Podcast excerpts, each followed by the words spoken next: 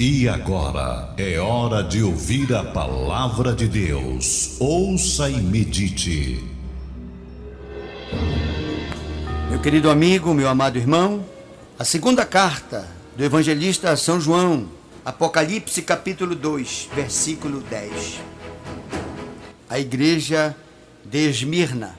E ao anjo da igreja que está em Esmirna, que era o pastor, escreve: Isto diz o primeiro e o último, que foi morto e reviveu, Jesus Cristo. Eu conheço as tuas obras e a tribulação e a pobreza, mas tu não és pobre, tu és rico. E a blasfêmia dos que dizem-se judeus e não são, mas são sinagogas de Satanás. Nada temas das coisas que há de padecer. Eis que o diabo lançará alguns de vós na prisão, para que sejais tentados. E tereis uma tribulação de dez dias. Ser fiel até a morte, e dar-te-ei a coroa da vida. Quem tem ouvidos, ouça o que o Espírito diz às igrejas. O vencedor receberá o livramento da segunda morte. Amém. Meu querido amigo, meu irmão, meu caro ouvinte, a palavra que o evangelista João escreve a esta igreja e hoje a cada um de nós é como um alerta e ao mesmo tempo um conforto e um consolo para possíveis dificuldades, provações que estejamos enfrentando. Quando ele diz: Olha, o inimigo está tentando acabar contigo, te levando a ter muitas tribulações. Eles estão tentando te lançar numa situação difícil. São pessoas que escarnecem de ti. São pessoas que mentindo dizem todo mal contra a tua vida, tramam contra ti. O texto aqui, sinteticamente, ele resume que as tribulações viriam por tempo determinado, não por todo o tempo. E hoje nós sabemos que as lutas do dia a dia, os desafios que temos nos momentos de adversidade, muitas das vezes, uma vida é surpreendida com uma enfermidade, e às vezes enfermidade grave outras vezes enfermidades que querem se tornar crônicas. De repente a pessoa está bem e aparece uma doença que desestabiliza a pessoa. A pessoa perde o bom humor, perde a alegria, perde a esperança, o prazer. Muitas das vezes o diabo ataca uma pessoa com enfermidades. Outras vezes ataca a pessoa na sua família, atingindo um membro daquela casa, ferindo aquele membro, ou com as drogas, ou com o descaminho para a marginalização. Muitas das vezes um lar é afetado através da relação conjugal. É o homem ou a mulher querendo sair de casa, atraindo-se por coisas fora da sua casa. Outras vezes, a vida é atacada fortemente na área profissional, na área financeira, na área ministerial, na área moral. Meu querido amigo, meu irmão, eu não sei aonde é que o inimigo está atacando você, em que área da sua vida ele está atacando. Mas o que eu quero te dizer é que Deus está dizendo da seguinte maneira: nada temas das coisas que has de padecer. Olha lá o texto.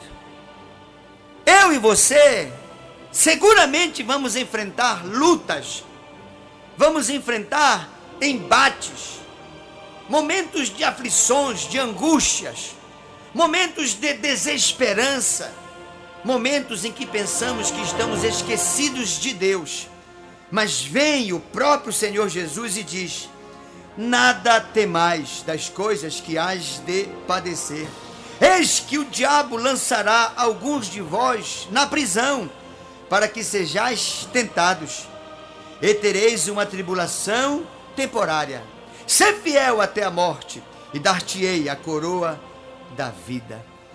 A promessa de Deus, quando ele diz dar-te-ei a coroa da vida, ele está dizendo: olha, se tu fores fiel no momento em que estiveres passando pela grande tribulação, a tua vida será vivida como uma vida de um rei.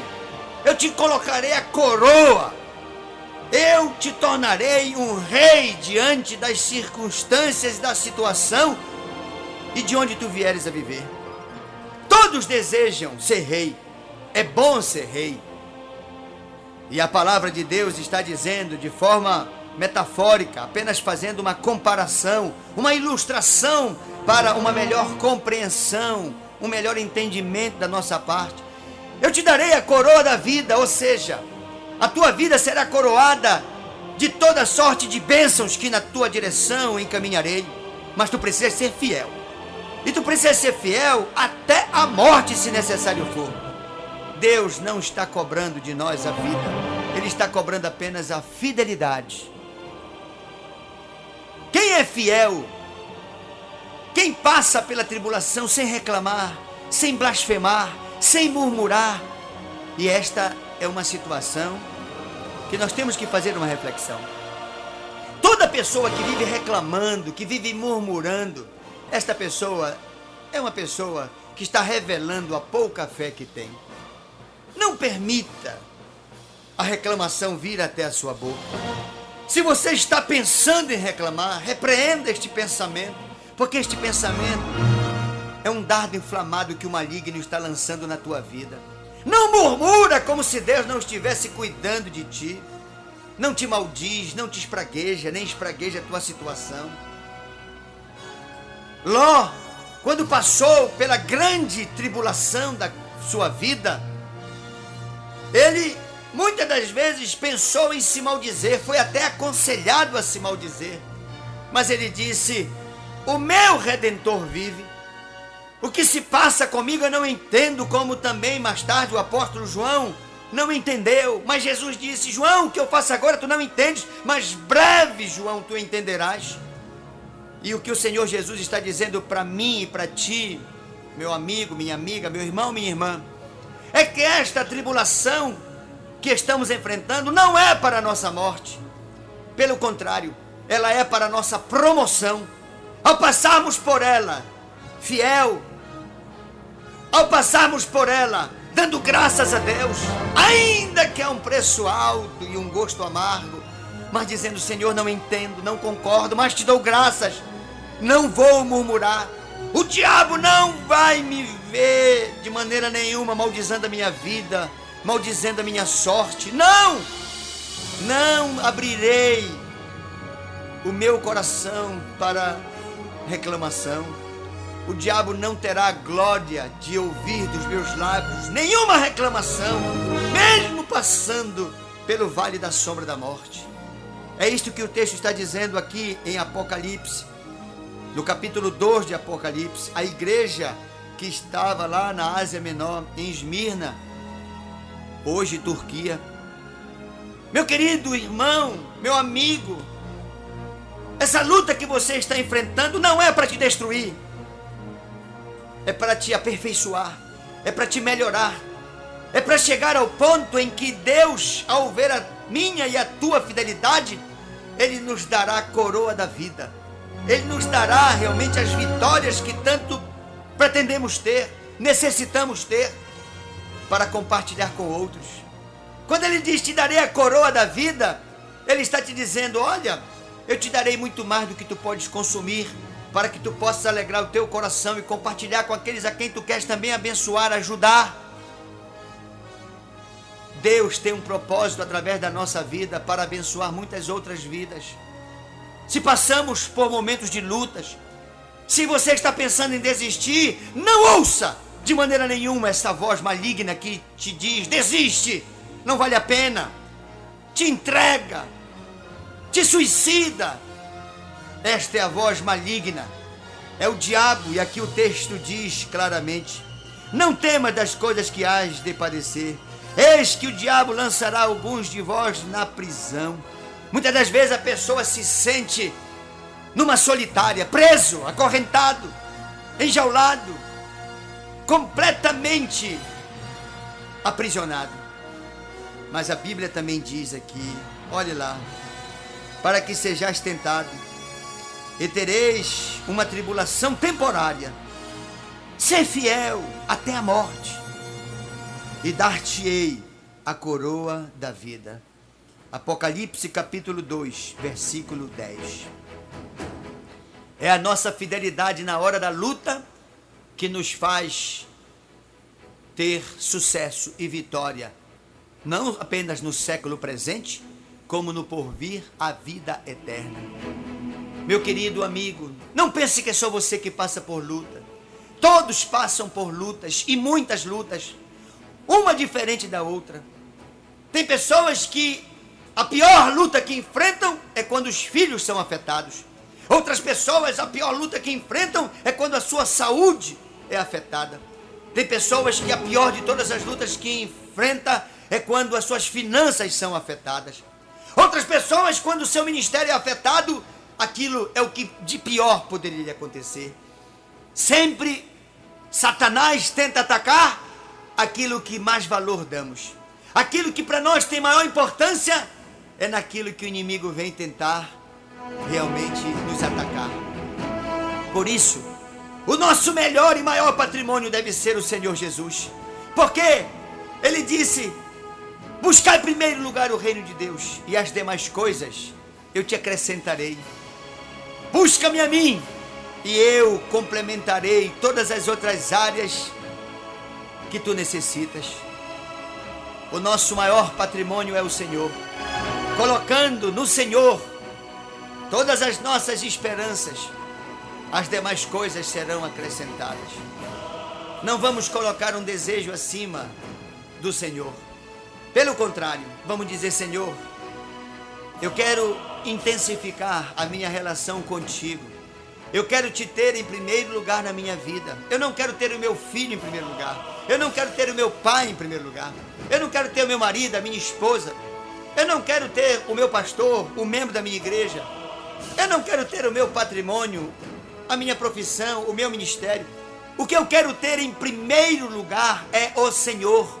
Porque se eu protejo o meu coração, colocando-o em Ti, as demais coisas que eu necessito, um relacionamento sentimental prazeroso, uma família abençoada, um marido, uma esposa que me façam feliz e que sejam felizes filhos e pais abençoados, todas as coisas, prosperidade, sucesso profissional, moral, todas as coisas me serão acrescentadas.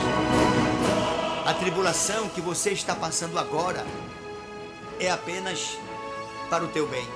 É para o teu bem, é para o meu bem que muitas das vezes passamos por momentos de incompreensão. Não entendemos por que determinada perda aparente está acontecendo na nossa vida. Não entendemos porque determinada conquista ainda não aconteceu. Não entendemos muitas das vezes porque ainda não alcançamos determinada bênção. Deus sabe o momento certo da bênção fazer parte da nossa vida. Deus sabe qual é o momento certo para nos dar aquilo que queremos. Porque Deus fica analisando se temos estrutura já para suportar aquilo que Ele vai nos dar se administraremos a bênção como bênção e não como Deus.